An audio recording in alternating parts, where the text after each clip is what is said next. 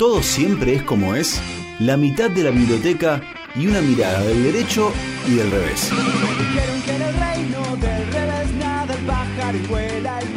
Una columna de la abogada Ornella Ascarano, del derecho y del revés.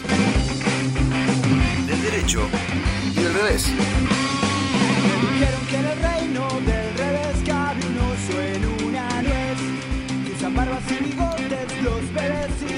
Y ahí la estamos viendo, la señorita Ornella Escarano, desde su casa, nuestra abogada. Hola Ornella, ¿cómo estás?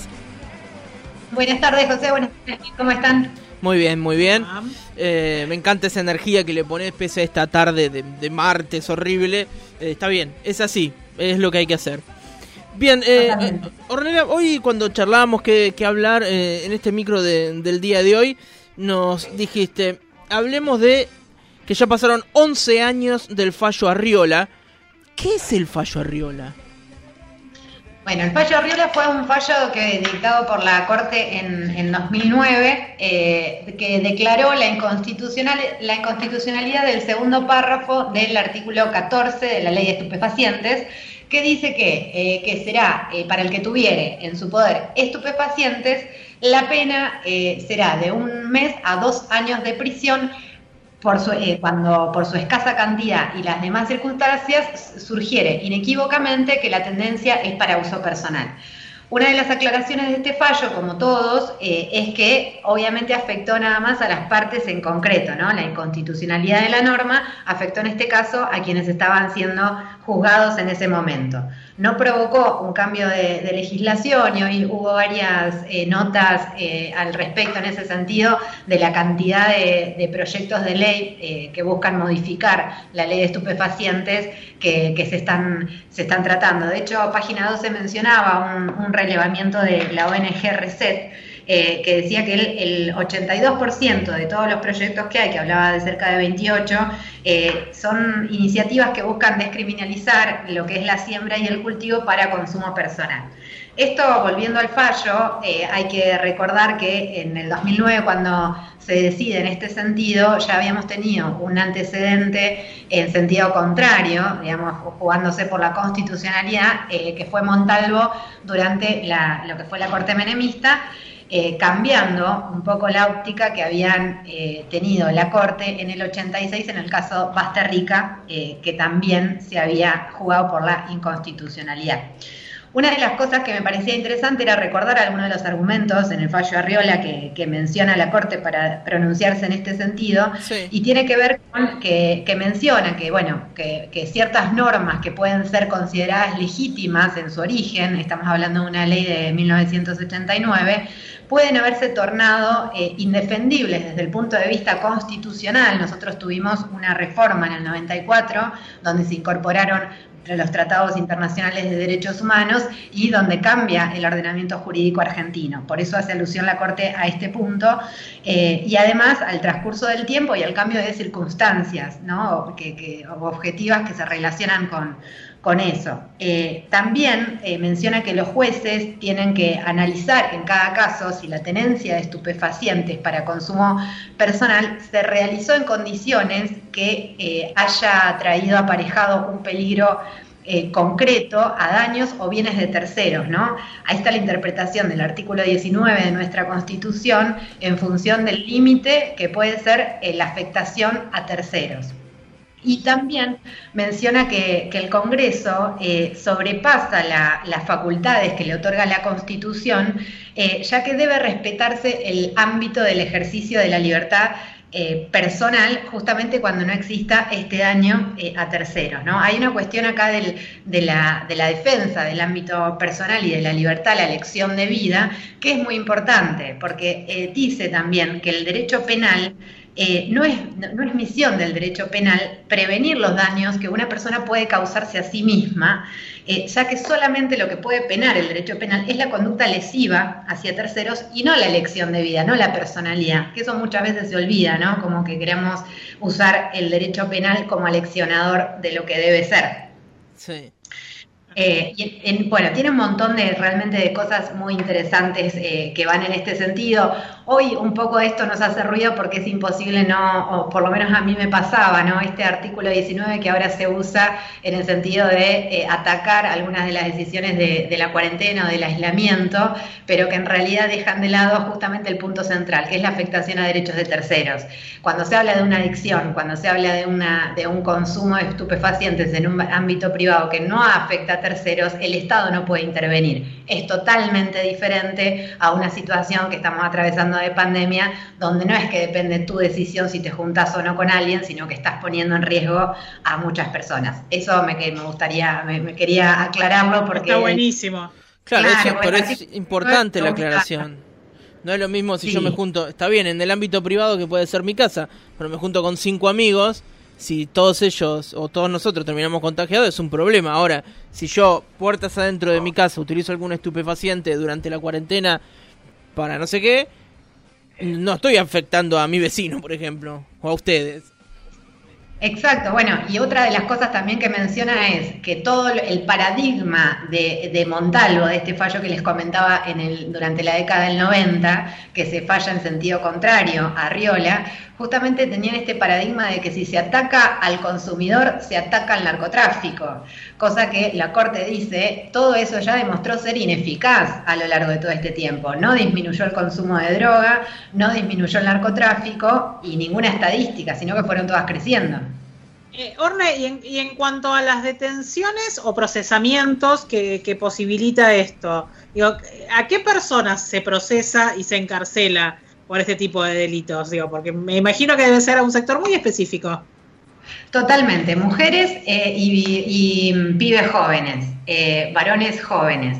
Eso es lo que se afecta. Hoy tenía unos números acá que, que sabemos, hay un relevamiento que se hizo a partir de la Universidad 3 de febrero, que el 49,4% de las mujeres que están presas en la provincia de Buenos Aires están presas por delitos relacionados con la venta o transporte de drogas. Y acá sí nos metemos en una cuestión eh, y lo que tiene que ver, bueno, perdón, y hay un informe de la Procuración General de la Suprema Corte que durante el 2018, que son los últimos números que tenemos disponibles, se iniciaron más de 60.000 investigaciones penales preparatorias relacionadas al tema de droga, donde el 65% resultó por delitos de eh, microtráfico de estupefacientes, lo que conocemos como narcomenudeo, y más del 33 estaba referida a simples tenencias o tenencias para consumo personal, ¿sí?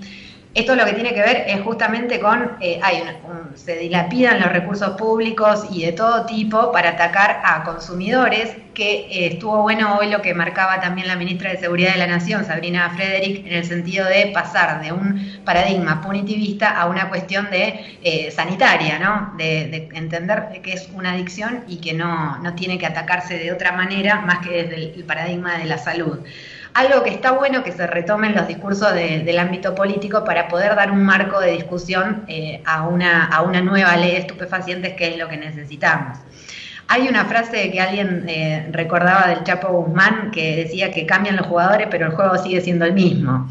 Entonces, estas eh, detenciones y estas investigaciones que dejan en, mitad de la carrera a muchas personas que necesitan ayuda y que están en situaciones de vulnerabilidad, no cambia de ninguna manera lo que tiene que ver con, con el narcotráfico y las manos que lo manejan y quienes lucran, ¿no? Ah, seguro, digo, criminalizar al consumidor eh, no ayuda a nadie. y mucho menos al consumidor. Exactamente. me, parece que es, no entender a, un adicto también eh, como, como un enfermo, ¿no? Sino, viste que la sociedad lo apunta todo el tiempo como un criminal, como alguien que no hace nada de su vida y que afecta a la sociedad, que es una lacra. Digo, no hay nadie tan mal señalado como una persona adicta.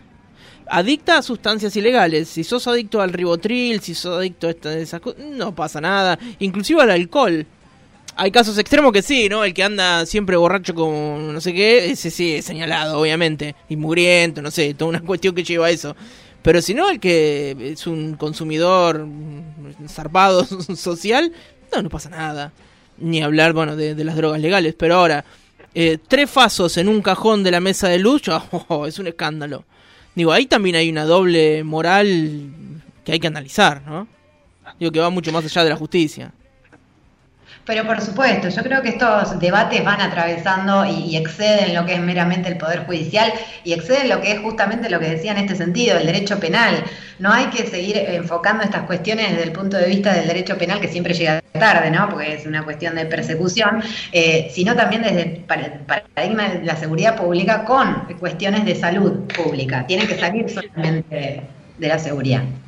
El Chuni que debe estar indignado porque estos temas le encantan y no sé por qué no está enganchado eh, en esta conversación. No lo dejamos. Nos manda un dato súper interesante que dice que en 2019 se tramitaron más de 700 causas por tenencia para consumo, es decir, dos por día, otras varias como tenencia simple que luego los jueces recalificaron como tenencia por, para consumo y sobreseyeron o directamente absolvieron dos por día es.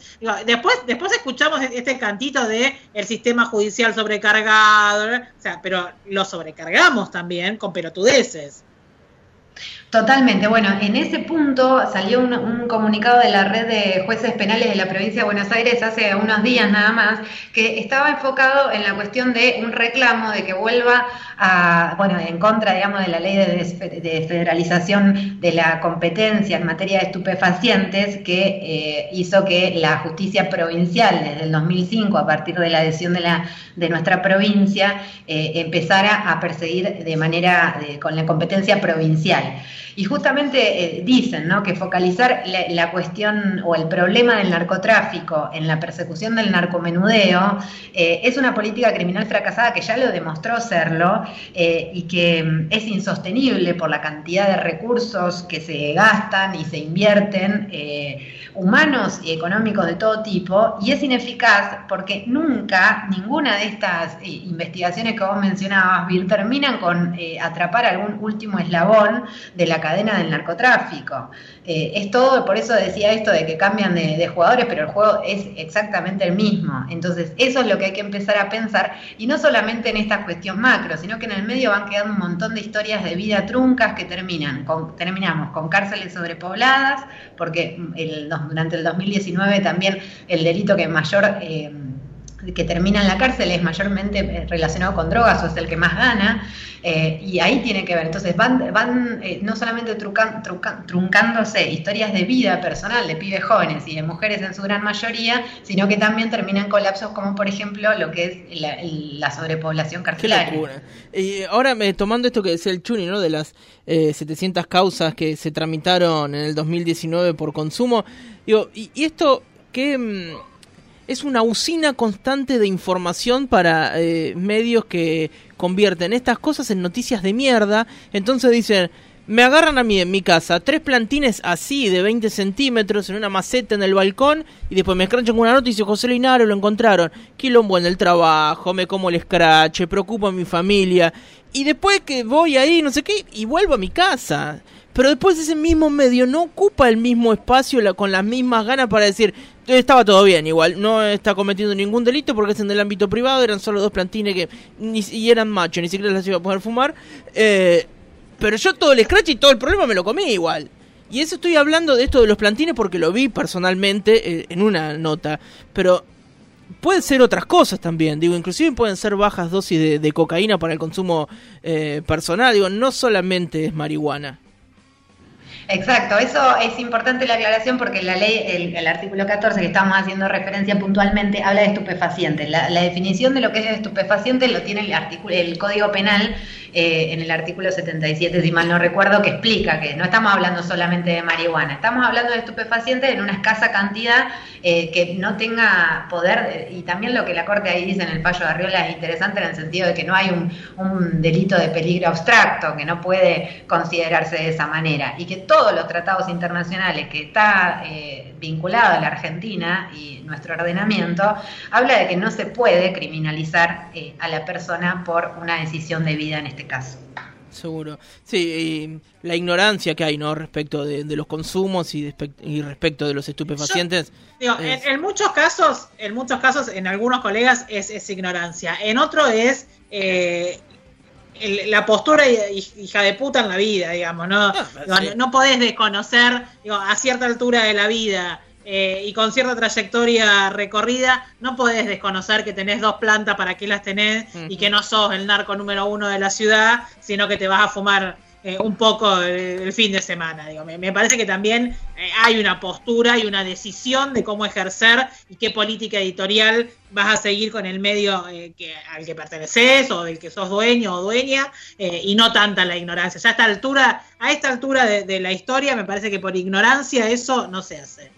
Seguro. Todavía escandalizando, ¿no? A veces a, cierto, yo creo que lo, apuestan a, la eh, a que se escandalice cierto sector de la, de la opinión pública que ve estas cuestiones como lejanas, pero que todavía no termina de internalizar, que dentro de su casa también hay alguno que se fuma un, cigarrillo de marihuana sin ningún tipo de problema, pero esto pasa a veces, ¿no? Si yo lo fumo o si yo hago esto, al otro, eh, que el otro lo haga, seguramente lo hace mal o es diferente o otra, otra situación donde algo más hay. Todavía hay un poco de hipocresía eh, bastante parte de hipocresía en la sociedad en general de cómo se, todo lo que muestran los medios que vos decías, ver cómo se toman, ¿no? Seguro. Bueno, Ornella, que es re interesante este tema, digo, porque le puede pasar a cualquiera, digo, digo, le puede pasar a cualquiera ser tan ignorante y tener tantos prejuicios, o también le puede pasar a cualquiera que un día eh, le robaron al vecino, entraron por tu patio y te encontraron que tenés una taplán y, es un problema. ¿Cuántas veces pasa eso? Gracias. Pero ¿cuántas veces pasa eso? Y bueno, y a, comerse el garrón. Eh, Ornella, muchísimas gracias eh, por estos minutos siempre aquí en Radio Urbana. Le digo a los oyentes, si quieren volver a escuchar eh, el micro de Ornella, lo van a poder encontrar en Spotify, por supuesto. Ornella, muchas gracias, súper clara. Muchas gracias, chao chicos. Que sigas bien. Y así pasaba nuestra abogada, la señorita Ornella Escarano.